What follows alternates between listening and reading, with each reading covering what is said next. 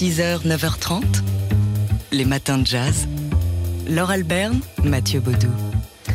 Et en ce 16 novembre, on se souvient d'un pianiste euh, disparu il y a exactement 20 ans. Et c'est lui, le pianiste Tommy Flanagan.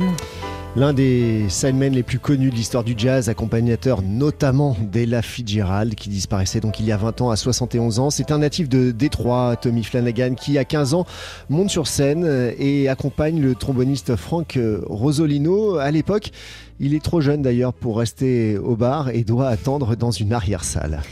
Euh, influencé par Art Tatum, hein, qui était l'une de ses idoles, il a, il a raconté comment une fois il a joué pour, euh, il a joué devant Art Tatum sans le savoir et il a failli s'évanouir quand il a su qu'il était dans la salle. Donc influencé par Art Tatum, Bud Powell ou Nat King Cole, euh, il s'est fait remarquer comme pianiste auprès du batteur Elvin Jones, avec qui on l'écoute ici sous son nom à lui. Elvin Jones est aux côtés aussi du saxophoniste Dexter Gordon.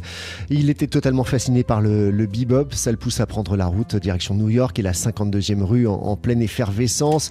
Il est reconnu euh, par un certain Charlie Parker et il remplace euh, à l'occasion Bud Powell au célèbre Birdland. On le retrouve aussi sur le célèbre saxophone Colossus de Sonny Rollins sorti en 56 ou encore même sur le Giant Steps de John Coltrane en 1960. C'est encore lui. Et en 63 donc il rencontre euh, Ella Fitzgerald et c'est comme ça qu'il va devenir son vraiment son compagnon de route. Il l'accompagne pendant plusieurs années jusqu'en 1965 et puis ensuite il la retrouve à partir de 1968 euh, pendant une dizaine d'années.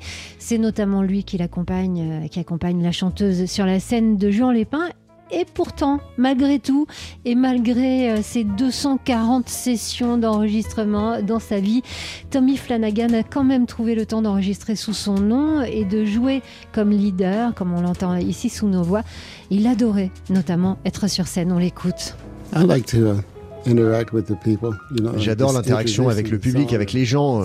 Alors je présente les morceaux, c'est comme une leçon d'histoire. Je leur dis d'où vient la chanson, qui l'a écrite, comment je m'y suis intéressé. J'aime bien m'écouter en fait. Hein. Oui, bon, c'est plutôt tordu. see how wrong I can be about what I'm saying. Voilà, Tommy Flanagan, lucide hein, sur lui, euh, dont on se souvient 20 ans, jour pour jour, après sa disparition. 6h, 9h30, les matins de jazz sur TSF Jazz. Alors bien sûr qu'on n'a pas fini de vous parler de Joséphine Baker, on lui consacrera même une matinale spéciale le jour de son entrée au Panthéon, c'est-à-dire euh, dans exactement deux semaines, le 30 novembre. Mais ce soir, c'est le musée de l'histoire de l'immigration euh, au Palais de la Porte Dorée à Paris qui va célébrer Joséphine Baker, Lumière Noire. Ouais, c'est le titre d'une table ronde organisée autour du parcours de Joséphine Baker, euh, de sa présence artistique à son parcours de, de militante euh, les vies de Joséphine Baker, des années folles autour de la revue Nègre, euh, à la marche pour les droits civiques de, Washington, en passant donc pour son engagement dans la résistance. Un parcours hors d'homme euh, qui sera abordé ce soir par deux multiples intervenants. D'univers, de, de, milieux différents, Lisette Malidor qui est chanteuse et, danseuse, Sylvie Chalaï que vous entendez régulièrement dans les matins de jazz, qui est chercheuse, Amanda Beauville, Olivier Sultan qui, qui est galeriste, euh, la journaliste Rokhaya Diallo euh, et, euh, et aussi le chorégraphe et euh, danseur de cabaret. C'est un autre éclairage, Brian Scott Bagley. Enfin bref, euh, plein de monde pour avoir des éclairages euh, différents sur Josephine Baker. C'est donc ce soir entre 18h30 et 21h30 au musée de l'histoire de l'immigration au palais de la Porte Dorée. Puis à, noter aussi qu'il y a un livre, un nouveau livre, encore un qui sort aujourd'hui sur Joséphine. Joséphine Baker, l'universel, un livre écrit par l'un de ses fils, Brian Bouillon Baker, est sorti aux éditions du Rocher. 6h, 9h30 les matins de jazz. Laure Alberne, Mathieu Baudou. C'est la rentrée, grand format Youpi mais, qu'est-ce qu'elle a dit La rentrée grand format, c'est-à-dire que c'est une série d'événements autour de la fédération grand format qui réunit les euh, collectifs et grandes formations de jazz et de musiques improvisées. Ouais, les grands orchestres, les big bands, ça se tient en ce moment. Ça a commencé le, 12, le 12 novembre et jusqu'au 12 décembre avec une quarantaine de concerts en grande formation un peu partout en France et même en Europe avec un temps fort. Ce sera les 24 et 25 novembre et ça se passe du côté de Clermont-Ferrand dans le cadre du 4e Forum Jazz. Jazz. Oui, il va y avoir plein de choses, hein, des masterclass, conférences, concerts. On vous a parlé avant le week-end, y compris d'un atelier autour des troubles musculo-squelettiques, des, des musiciens qui jouent dans les grands ensembles. Et puis, évidemment, bien sûr, comme tout festival, c'est quand même le propos, il y aura des concerts. Et en l'occurrence, euh, deux concerts euh, mercredi prochain, le 24 novembre, à la Maison de la Culture de Clermont-Ferrand. L'un du Vanderlust Orchestra avec la chanteuse et chef d'orchestre Elinoa, euh, qui présentera son tout dernier programme Ville Totale. Et puis, il y a le concert de la Marmite Infernale, grand ensemble du collectif Arfi, ce même mercredi 24 novembre pour euh, un spectacle intitulé Humeur et vacillement. Ça se passe là aussi à la Maison de la Culture de Clermont.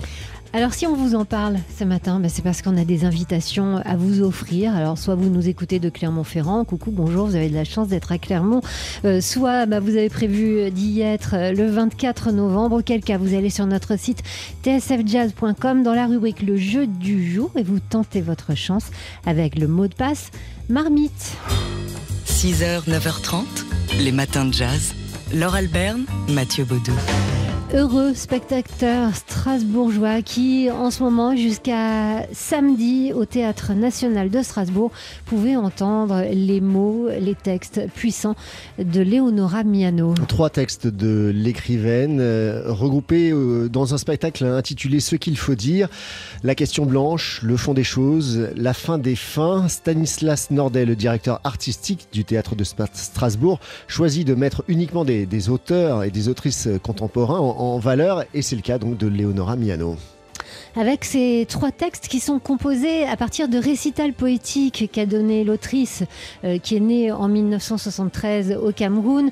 Alors, euh, peut-être que vous aviez découvert, euh, comme nous, Léonora Miano comme romancière lorsqu'elle avait reçu, c'était en 2013, le prix Femina pour son livre magnifique La saison de l'ombre. Vous y aviez peut-être découvert comme nous une langue extrêmement poétique, riche, touffue et une pensée euh, d'une grande précision. Et c'est tout ça qu'on retrouve dans ces textes. Oui, notamment euh, les questions euh, d'identité, la vision de l'Afrique par les Occidentaux. ça s'intitule donc Ce qu'il faut dire, texte de Leonora Miano, qui sont joués au Théâtre national de Strasbourg jusqu'à samedi.